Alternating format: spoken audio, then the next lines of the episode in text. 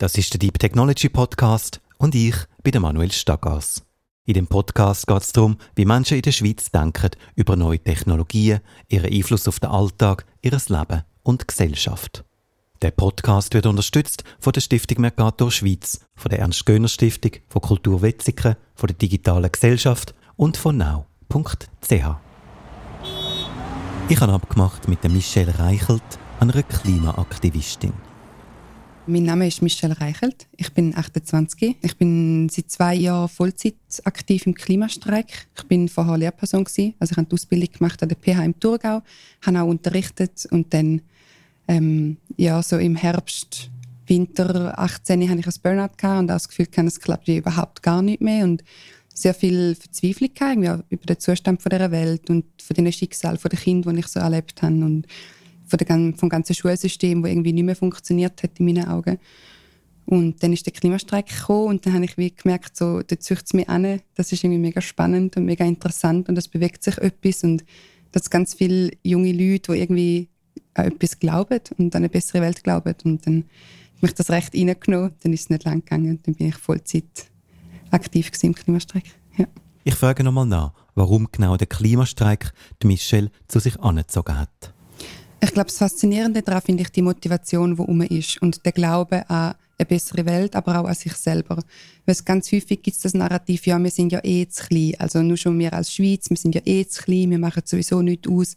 Und du als Einzelperson sowieso, aber Fleisch essen solltest du auch nicht mehr, mit dem Autofahren solltest du auch nicht mehr. Und so, das ist irgendwie für mich mega widersprüchlich gewesen. Und ähm, sich so zusammenschliessen und sagen, hey, nein, es geht eigentlich gar nicht so um die persönliche, individuelle Verantwortung, was ich mache, aber es geht irgendwie doch darum, was ich mache, aber mehr, was ich im Kollektiv mache und wie ich mich einsetze, die Welt zu verändern und die vielen Diskussionen und Gedanken und dass es wirklich wichtig ist, was ich auch denke und weil das irgendwie auch wieder dazu führt, dass wir uns weiterentwickeln und eine neue Strategie können entwickeln und uns wirklich können diese grossen Themen annehmen, wo man halt sonst mega häufig hört, ja, das ist wie zu gross.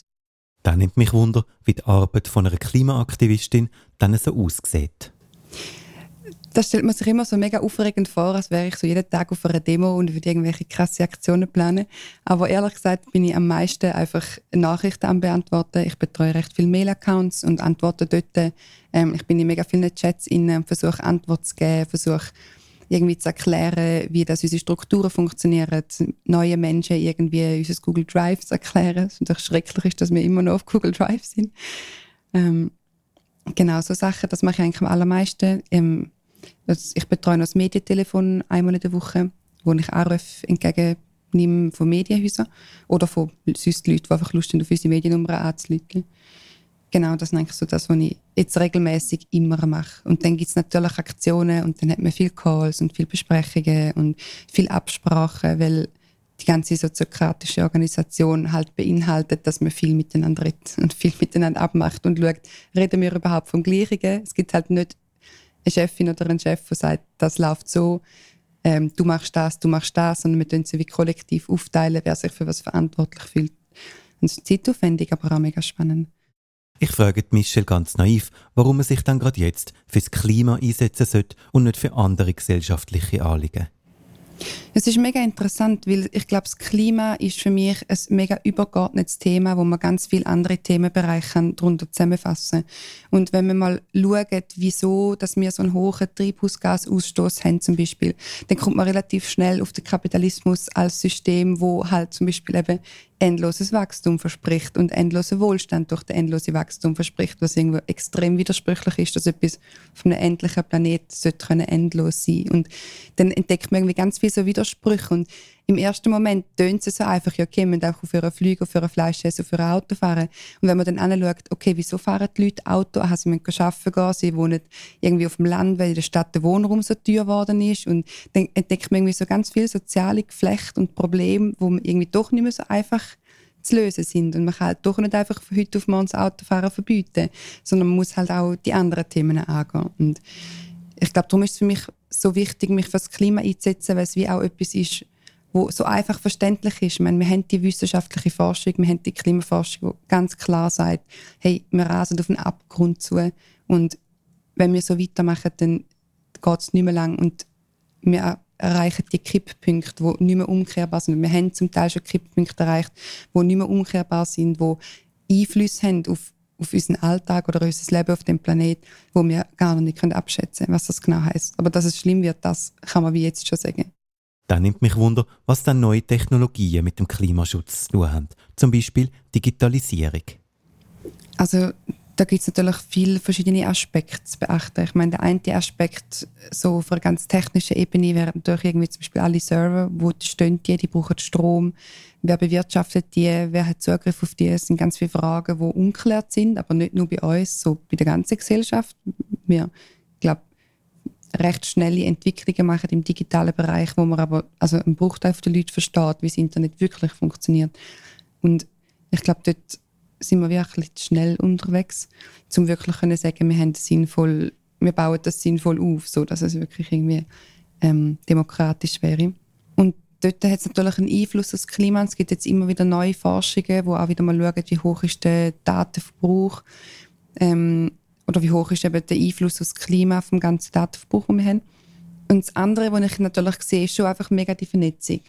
Also die ganze Digitalisierung führt dazu, dass wir zum Beispiel nicht nur eine schweizweite Bewegung sind, sondern dass wir eine weltweite Bewegung sind. Also wir haben Kontakt mit der Greta, wir haben Kontakt mit ähm, der Misi aus den Philippinen und wir haben Kontakt mit ähm, XR aus Australien oder so zum Beispiel. Also die Kontakte gibt es und die sind natürlich möglich wegen der Digitalisierung. Also das ist durch der andere Aspekt, wo uns irgendwo auch so ein bisschen grösser macht, weil wir halt eben nicht nur Klimastreik Schweiz sind, sondern ja, und sonst ist es doch cool, können regelmäßig sich können austauschen mit ganz vielen anderen Aktivisten. Und jetzt gerade eines von unseren Forderungen ist ja Klimagerechtigkeit. Und da geht es darum, dass wir zum Beispiel auch als Schweiz eines der Länder sind, die mega profitieren von der Ausbeutung von dem Planet und andere Länder jetzt schon viel stärker leiden unter den Folgen. Eben zum Beispiel die Philippinen als ein Land und es dort mega spannend ist, mit Aktivisten vor Ort können Kontakt zu haben und können hören, okay, wie wie geht es denn im globalen Süden wirklich und nicht für sie reden, sondern miteinander reden und miteinander Lösungen finden und sagen, okay, wie sieht das dort aus und was braucht ihr von uns? Weil gerade in der Schweiz, in der sauberen Schweiz, ist es manchmal extrem schwierig, sich vorzustellen, was so ein Konzern wie Holcim wirklich für Auswirkungen hat in anderen Ländern. Und wir sehen das halt nicht und von diesen Bildern sind wir irgendwie schon ein bisschen abgestumpft und dann braucht es manchmal, dass Leute so ein bisschen ihre persönliche Geschichte erzählen. Ein Wort, wo man ja immer wieder hört im Zusammenhang mit Innovation und Fortschritt, ist Effizienz. Ich frage Michelle, was sie dann davon halten. Ja, Effizienz ist das Wort, wo, wo man recht häufig darüber diskutiert, weil ich es zum Beispiel auch schlimm finde, weil ich das Gefühl habe, Effizienz ist, Effizienz ist für mich der Begriff, vom Postkapitalismus oder vom Sportkapitalismus. Ich habe das Gefühl, es muss einfach alles immer noch effizienter sein.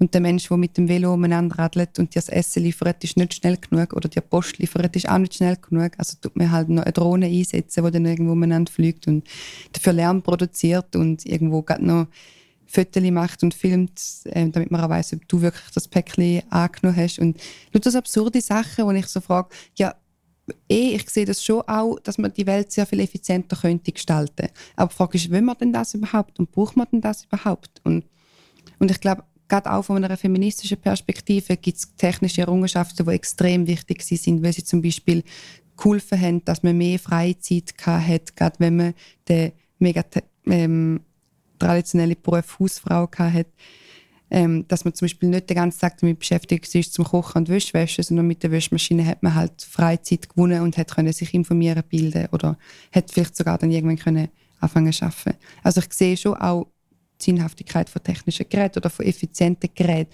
aber irgendwo ist es auch gut. Also man muss nicht alles immer so übertreiben und bis ins Extreme steigern. Und ich glaube, das ist das, was passiert. So, die sinnvollen Errungenschaften hat man, hat man. Ich glaube, man hat alles, was wir brauchen, damit wir ein gutes und ein sinnvolles Leben können führen Und was alles, was jetzt noch kommt und jetzt noch entwickelt wird, ist einfach eine Effizienzsteigerung, die absolut nicht notwendig ist. Weil was machen wir denn mit der ganzen Freizeit? Wir haben keine Jobs mehr, wo wir könnten machen und dafür haben wir ganz viel Freizeit, weil alles von irgendwelchen Robotern oder so gemacht wird. Natürlich können wir, sagen wir, Wäsche waschen. Natürlich können wir vielleicht nicht so effizient Wäsche waschen wie eine Maschine, aber wenn wir zusammen Wäsche waschen, haben wir dafür Spaß und das kann eine Maschine nicht haben. Und ich glaube, wir vergessen wie einfach so ein bisschen, was eigentlich wichtig wäre. Wir vergessen, was eigentlich wichtig ist im Leben. Das höre ich in dem Podcast immer und immer wieder. Ich frage Michelle, was sie dann denkt, an was das liegt. Ja, das ist noch eine schwierige Frage. Ich habe das Gefühl, das ist schon ein Narrativ, also woher das kommt, das ist eine mega tiefe psychologische Frage, würde ich sagen, und hat ganz viel damit zu tun, welche Trauma wir schon erlebt haben. Ich meine, wir haben viele Weltkriege erlebt, die sind noch nicht so lange her. Ähm, wo ich das Gefühl habe, irgendwie haben wir das noch nicht psychologisch so aufgearbeitet, dass es uns irgendwo wird als Gesellschaft gut gehen. Ich meine, mein Großvater ist, ähm, ist Deutscher und hat irgendwie nie über seine Kriegszeit geredet. Ich weiß praktisch nichts darüber, was er erlebt hat. Das ist für mich nicht eine mega gesunde Aufarbeitung von, von erlebten Traumen. Ähm, und gleichzeitig habe ich das Gefühl, ist der Kapitalismus als System schon etwas, wo das mega befeuert. Also, dass wenn du noch mehr machst, irgendwann geht es dir gut. Oder also der Kapitalismus verkauft dir irgendwann Glück. Also irgendwann bist du glücklich. du musst nur noch ein bisschen mehr arbeiten, noch ein bisschen mehr kaufen, noch ein bisschen schneller das Auto haben, aber irgendwann, dann geht es dir gut. Wenn du jetzt das hast, dann geht es dir sicher, dann bist du glücklich. Oder? Schau mal, wie glücklich die Person in der Werbung ist, die jetzt mit dem Auto rumfährt zum Beispiel. Und ich glaube, das, das, wird, das sind wie so eine Mischung zwischen den psychologischen Mustern, die wir als Menschheit haben und irgendwo im Kapitalismus, wo ganz wenig Menschen viel davon profitieren, wenn man das ausnutzt und Menschen so dazu kann bringen, dass sie immer mehr leisten und das Gefühl haben, immer mehr zu brauchen und immer mehr zu wollen. Und ich meine, ich sehe das ja bei mir selber auch. Ich, es ist mega schwierig zu sagen, wann ist es denn genug? Also ich stürze mich immer wieder in etwas und sehe meine eigenen Grenzen fast nicht. Es ist ja auch spannend, die eigenen Grenzen auszuloten, wo sie sind. Aber ich glaube, wenn man das macht mit der Hoffnung, glücklich zu werden, dann ist es nicht mega gesund.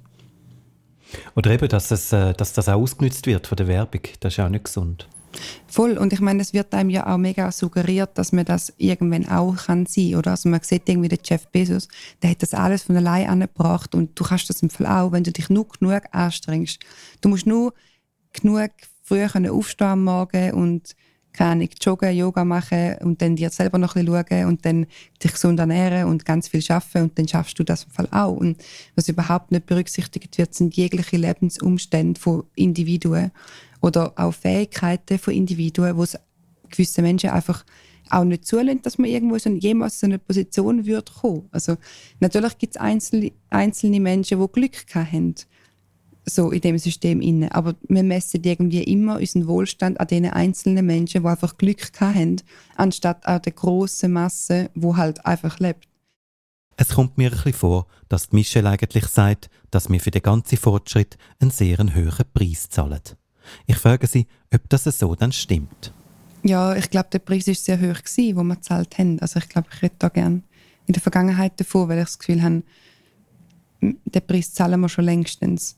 Also ich fühle mich nicht wohl, wenn ich durch Zürich laufe und ich fühle mich auch nicht wohl, wenn ich durch Bern laufe.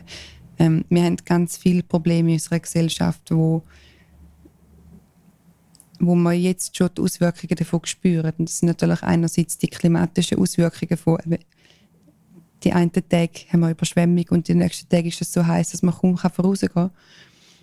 Ähm, und das ist natürlich auch der Werteverlust, der auch in der Gesellschaft spürbar ist, dass wir das nicht angehen, dass wir unseren strukturellen Rassismus nicht angehen, dass wir, unseren, dass wir den allgegenwärtigen Sexismus nicht angehen, der immer noch da ist. Und ich glaube, dass wir unsere Innovationskraft und die Kreativität, die wir als Menschheit haben, könnten wir einsetzen, um diese Sachen aufarbeiten und dort können Mittel finden, wie man das könnte angehen. Und dass wir als Menschheit auf nicht viel mehr kommen, wie eine Genderquote zum Beispiel, ist so unter der Würde von unserer Menschheit. Ich habe das Gefühl, wir, wir sind so kreativ, wir haben so viele gute Ideen und ich habe das Gefühl, wir könnten so viele coole Lösungen finden für so viele Probleme, die wir jetzt haben, wo das irgendwie besser eingesetzt wäre als ähm, bei der Effizienzsteigerung oder der Arbeitssteigerung, Arbeitsleistungssteigerung der Menschen. Es gibt ja häufig die Meinung, dass wir genau aus dem Grund, nämlich zum unsere Probleme lösen, auf Fortschritt und neue Technologien angewiesen sind. Ich frage Michelle, was sie dann da dazu sagt. Ich glaube, als ich angefangen habe, habe ich mir auch so gedacht, ja, es wäre ja mega cool, wenn es jetzt einfach irgendeine Technologie wird geben und man könnte das ganze CO2 aus der Luft abpumpen und wieder im Boden rein tun und dann hätte man einfach mal Ruhe und dann könnte man weiter schauen. Und jetzt merke ich aber, dass eben das halt so viel mehr verknüpft ist mit so vielen anderen Themen, dass das unser Problem null wird lösen. Also die Extremität, wo wir erleben durch die, die auch die Technologie oder durch die großen Konzerne, wo das immer mehr und immer weiter vorantreiben, das würde nichts bringen, wenn man einfach irgendeine Technologie hätte, wo das könnte machen. Natürlich ist es cool, wenn wir das haben und wenn wir das können nutzen. Ich meine, das können wir mega gerne ausprobieren. Ähm, aber ich glaube, dass, dass das nicht die Wurzel vom Problem ist, sondern einfach so eine Symptombekämpfung.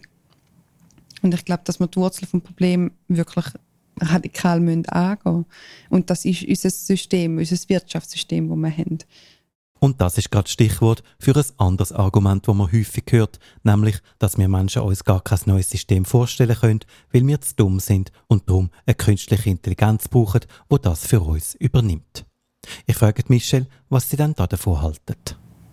Ich habe noch nie eine künstliche Intelligenz getroffen oder irgendetwas anderes, was ich so kreativ und cool gefunden habe, wie das, was eigentlich schon um ist. Also die ganze Natur, wo der Mensch für mich auch dazugehört. Und irgendwo sagen, wir sind halt einfach zu dumm und sollten sowieso aussterben, ist eine Haltung, die ich irgendwo nicht nachvollziehen kann. Ich glaube, wir sind nicht so weit, dass wir uns von einer Maschine etwas sagen lassen. Weil wir haben ja eigentlich schon Maschinen, die uns etwas sagen, nämlich irgendwie Computer, die das Ganze durchrechnen, wo irgendwie zum Beispiel die ganzen Wetterdaten analysieren und hochrechnen, okay, wie wird es denn in den nächsten 10, 20, 30 Jahren aussehen. Und dort finden wir auch, ja, hm, kann sein, kann aber auch nicht sein. Und das sind ja irgendwo, das ist nicht mal eine künstliche Intelligenz, die das macht, sondern eigentlich einfach nur ein Computerprogramm, das genau das macht, was man ihm sagt. Und dort sind wir auch skeptisch. Und ich glaube, wir sind einfach nicht so weit, dass wir selbst wenn wir eine künstliche Intelligenz hätten, wo das wo alle Lösungen für uns würde ich können sagen, dann, also müssten wir ja gleich mehr Menschen die sein, die das ausführen. Und auch bei so einer bei so diktatorischen Vorstellungen und so habe ich nicht das Gefühl, dass das wirklich sinnvoll ist, weil ich glaube, Menschen müssen auch etwas glauben, damit sie es machen. Und wir müssen auch den Glauben wiederfinden, dass wir das können und dass wir eine schönere Welt können erschaffen Ja, und ich meine, gerade mit der ganzen künstlichen Intelligenz schiebt man ja wie das Problem wo ab, oder? Also dann hat man halt irgendwo ein, also Horrorvorstellung, ein Roboter daheim, der einen pflegt im Alter, weil niemand von der Verwandtschaft oder von den Freundinnen Zeit hat, um sich um einen zu kümmern. Und ich will das nicht. Also ich will nicht, ähm, dass all die Sachen, die ich vielleicht nicht ultra mega gerne mache, auf eine künstliche Intelligenz abschieben.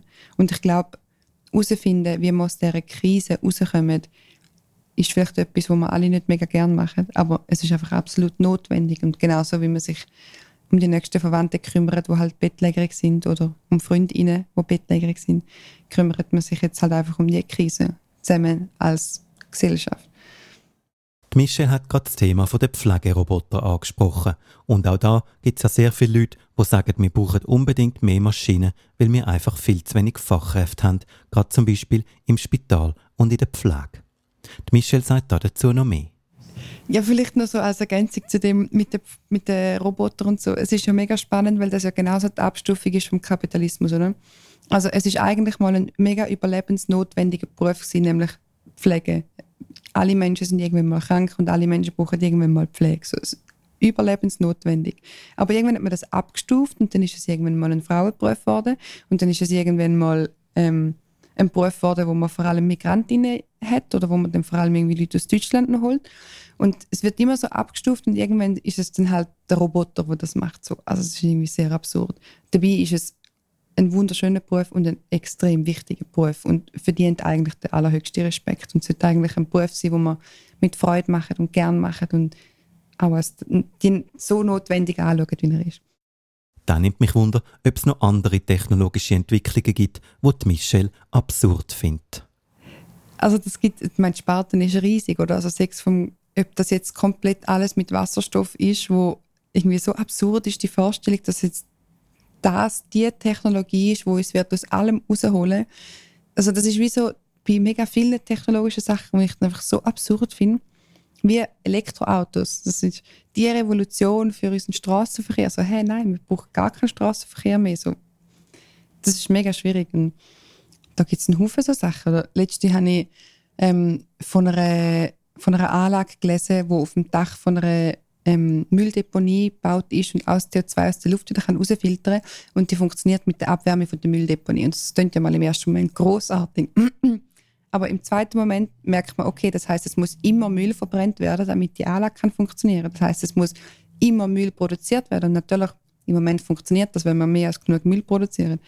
Aber das kann ja irgendwie auch nicht der Sinn sein. Also ich kann doch nicht Müll produzieren, damit die nachher das CO2 wieder aus der Luft saugen. Also, und das ist für mich wie so der Fehler bei vielen technologischen Errungenschaften, dass man so ein Problem hat und dann hat man die technologische Lösung für das. Aber die Lösung wäre so viel einfacher und so viel naheliegender. Man muss gar nichts für das erfinden. Mhm. Aber was liegt an das, dass man, dass man an so etwas forscht, obwohl es eigentlich absurd ist, wie du sagst? Ich glaube, einerseits macht es einfach mega viel Spaß. Also ich finde es auch cool, neue Sachen auszuprobieren. So, ich tue auch gern, ähm, wenn ich jetzt mein Laptop ist ähm, kaputt gegangen und ich einen neuen gebraucht und ich habe wahnsinnig Freude. Er ist unheimlich schnell. Ich kann Videos schneiden auf meinem Laptop. Das ist krass. Also es ist unvorstellbar für mich. Mega cool. Das macht natürlich Freude. Das verstehe ich. Ähm, und das Experimentieren ist auch lässig mit vielen verschiedenen Sachen. Und ich glaube, manchmal machen wir das, weil wir auch als Gesellschaft oder als Menschen es wie auch nicht können aushalten dass es vielleicht mal ein Problem gibt und dass man vielleicht mal ein bisschen mehr darüber nachdenkt, als gerade die erstbeste Lösung zu nehmen. Also, dass man wie halt zum Beispiel sagt, okay, wir haben eine Lärmbelästigung in der Stadt durch den Verkehr, wir haben eine Luftverschmutzung in der Stadt zum Beispiel durch den Verkehr. Und dann nicht überlegt, okay, wie können wir denn jetzt den Verkehr sauberer und leislicher machen, sondern sich überlegt, okay, brauchen wir denn den Verkehr vielleicht überhaupt? Und ich glaube, so grundsätzliche Fragen stellen ist einfach schwierig, weil man halt nicht einfach irgendetwas erfinden kann und dann hat man die Lösung, sondern man muss sich halt dann mit wirklich tiefen sozialen ähm, Konstrukten auseinandersetzen und, und wie so ein bisschen, sie hat dann viel mehr einen psychologischen Aspekt als einen erfinderischen. Ich glaube, insgeheim wären wir schon alle lieber ErfinderInnen als Psychologinnen oder einmal ich. mhm. Aber was soll man dann jetzt machen? Soll man einfach sagen, gut, dann forscht man halt nicht?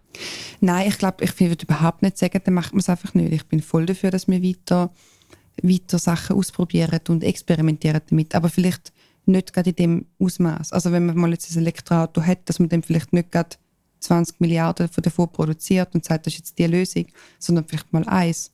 Und dann schaut man mal, wie, wie läuft es mit dem einen Elektroauto und was hat das für Probleme und was hat es für Vorteile. Und dann das vielleicht mal 20 Jahre hat und dann schaut. Und nicht irgendwie gerade wollen alles, also ich habe das Gefühl, es ist wie so überstürzt, immer gerade mit allem. Und ich meine, das ist ja wie auch so, so eine Redewendung, die ich noch recht häufig höre, ja, die erste Generation sollte man nicht kaufen, weil die hat immer noch so Fehler oder man sollte immer noch warten. So, jetzt geht es in der Mac-Welt, jetzt kommt dann so etwas Neues raus und da sind alle sehr aufgeregt.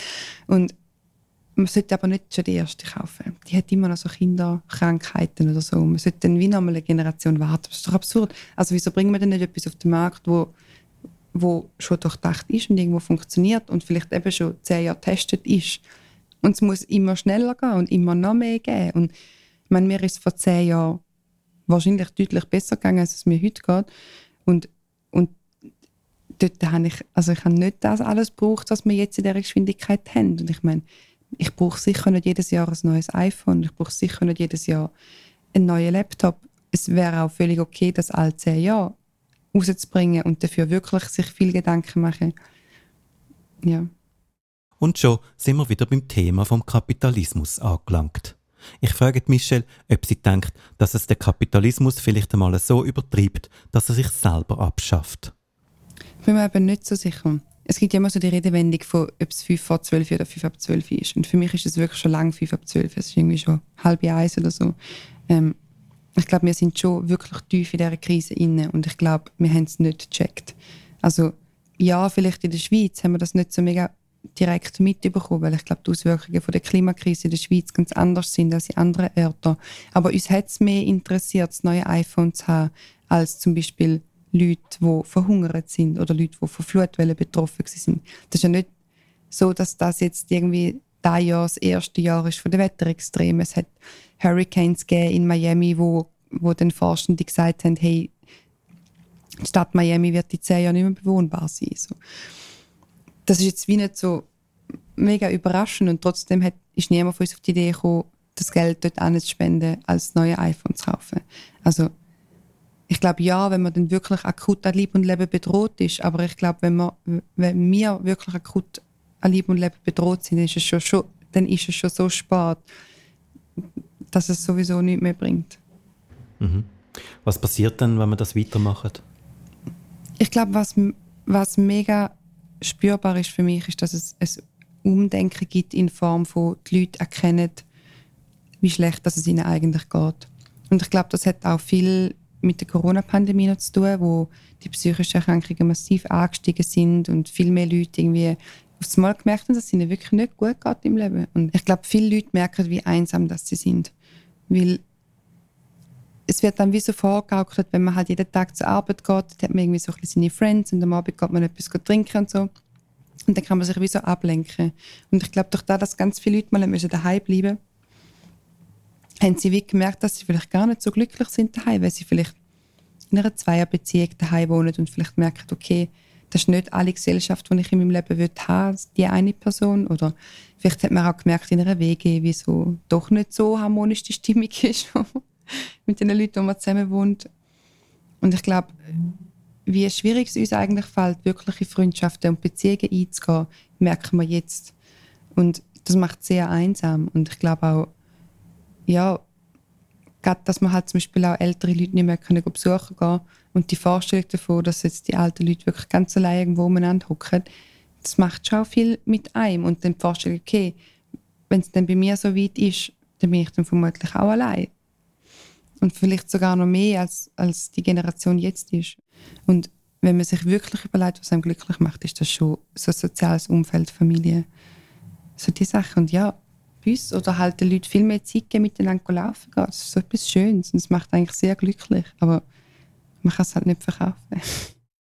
Dann frage ich Michelle, wer dann verantwortlich dafür wäre, dass die ganze Entwicklung ein bisschen besser verläuft.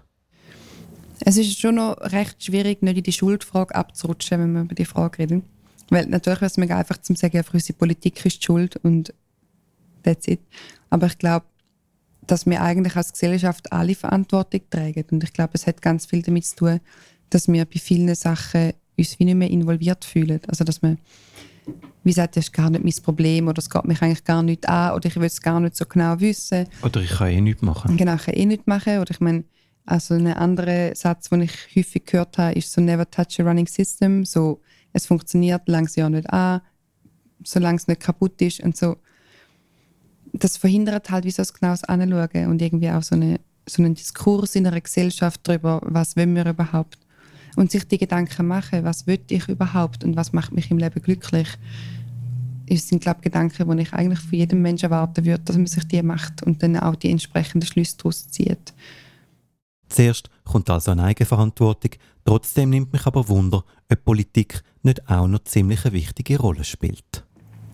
Ja, und ich glaube, dann sind wir wie bei dem Punkt angelangt, wo wir uns als Bewegung auch nicht einig sind oder ganz viele spannende Diskussionen auf uns warten. Also braucht es eigentlich eine Politik, wo wir moralisch überlegt, was wäre jetzt wichtig und die moralischen Grundsätze zum Beispiel wie festlegt und alle müssen sich halt danach handeln. Aber was passiert denn, wenn sich Leute nicht das halten? Gibt es denn Strafen? Wenn ja, was für eine Strafe? Wie wird man jetzt zum Beispiel Holzim bestrafen? das finde ich dann, das führt für mich in so eine Richtung, die ich mega schwierig finde. Natürlich ist es eine Möglichkeit und ich sehe, dass es dort Möglichkeiten gibt und das kann man machen. Ähm, aber für mich wäre es schon viel mehr Lust da, den Le Leuten Verantwortung zurückzugeben oder dass wir uns die Verantwortung auch zurücknehmen. Nämlich so tun, als wäre ich einfach Opfer von dem System und kann sowieso nichts ändern, ist für mich irgendwo eine Haltung, wo, wo ich nicht gelten lasse. Ich meine, natürlich, es ist mega anstrengend, zum Beispiel, ich habe keine Lohnarbeit. Ich muss wie immer wieder schauen, wenn ich an meine Miete ankomme. Und gleichzeitig sehe ich im Moment keine Arbeitgeberin, wo ich mich wohlfühlen würde, dort eine Lohnarbeit dafür zu machen. Weil ich nicht dahinter stehen was die machen. Und für mich als Einzelperson ist das mega anstrengend und mega schwierig und braucht das große soziales Umfeld, das mich auffängt. Und das ist ein riesen Privileg. Und gleichzeitig, wenn wir mehr Leute wären, die sich für das würden entscheiden und sagen, das wollen wir nicht und wir wollen nicht, dass eine Firma wie Holzim in der Schweiz zum Beispiel kann existieren und wir wollen nicht für die arbeiten, weil sie sowieso mega miese Löhne zahlen, mega miese Arbeitsbedingungen haben. ähm, und eigentlich einfach auch nur ausbeuterisch sind, selbst für ihre Mitarbeitenden in der Schweiz. Denn wenn man so eine kritische Masse irgendwann erreicht, dann kann man Machtverhältnisse kippen und kann sie verändern. Aber für das braucht es Leute und für das zählt jede einzelne Person. Das klingt immer so, so pathetisch, aber es ist einfach so. Also jede Person, die sich dafür entscheidet, zum Beispiel nur schon nicht mehr 100% zu arbeiten, geht gegen das vor, gegen die Ausbeutung und die Ausnutzerei. Und ich würde alle Menschen ermutigen, die sich irgendwie leisten können und das wirklich mal durchrechnen, mit dem, ob man sich das leisten kann. Ähm, nicht mehr 100% schaffen, mal mit dem anfangen und sagen, gut, dann tue ich einen halben Tag mich mal noch einsetzen und mich irgendwo engagieren noch. Und dann läuft das schon schrittweise. Und für mich ist das wirklich eine Form von, ich nehme mir zurück, was eigentlich meine Verantwortung ist. Und stehe ein dafür, dass ich die Verantwortung auch übernehme, die ich kann als Teil dieser Gesellschaft. Ich frage nochmal nach, welche Klimaaktivistin durch irgendeine Forderung an die Politik muss haben. Die Michelle sagt dann ziemlich deutlich ihre Meinung. Ja, aber für mich ist es schon also brutal enttäuschend, dass wir Parteien haben, die sich die Grünen nennen und eine Partei haben, die sich irgendwie sozial, äh, wo sich irgendwie SP nennt oder so. Also das ist für mich enttäuschend und ich meine mit allen, die ich geredet habe aus der Politik, sieht das jetzt irgendwie ich kann leider nie mit jemandem von der SVP können reden, sind nie geantwortet auf die Anfragen.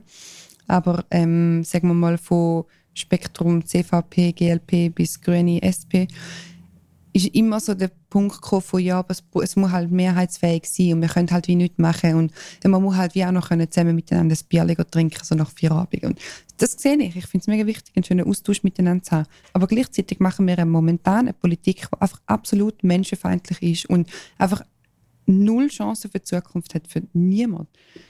Und das verstehe ich nicht, warum man dort nicht konsequenter einsteht und sagt, okay, dann ist es vielleicht auch nicht mehrheitsfähig, aber dafür bleiben wir unseren Werten treu. Also wie wollen wir irgendwie sagen, wir stehen ein für unsere Werte, wenn ich meine Werte bei der erstbesten ähm, Kompromissfindung über Bord werfe und finde, okay, ich komme dir auch so ein bisschen entgegen, auch wenn deine Politik zwar mega menschenfeindlich ist, aber ein Kompromiss, einen gut schweizerischen Kompromiss finden wir sicher das ist für mich einfach, das macht für mich keinen Sinn und das ist für mich auch keine Politik, die ich irgendwo unterstützenswert finde.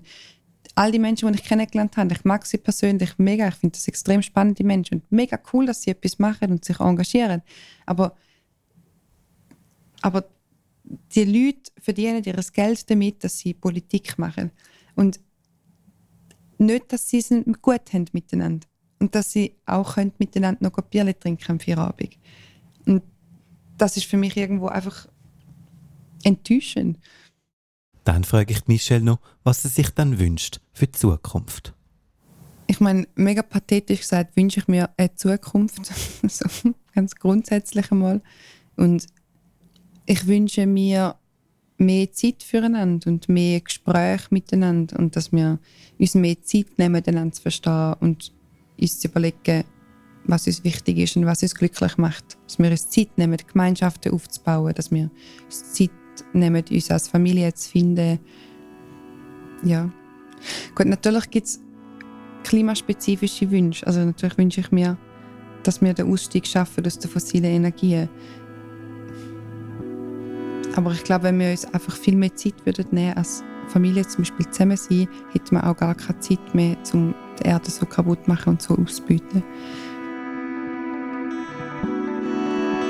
Neue Episoden vom Deep Technology Podcast gibt es auf now.ch, auf allen grossen Podcast-Plattformen und auf deeptechnology.ch. Der Podcast wird unterstützt von der Stiftung Mercator Schweiz, von der Ernst-Göhner-Stiftung, von Kultur Wetzikon, von der Digitalen Gesellschaft und von now.ch. Der Podcast ist konzipiert und produziert von 8 Grade Story Driven Science und von mir, Manuel Staggers.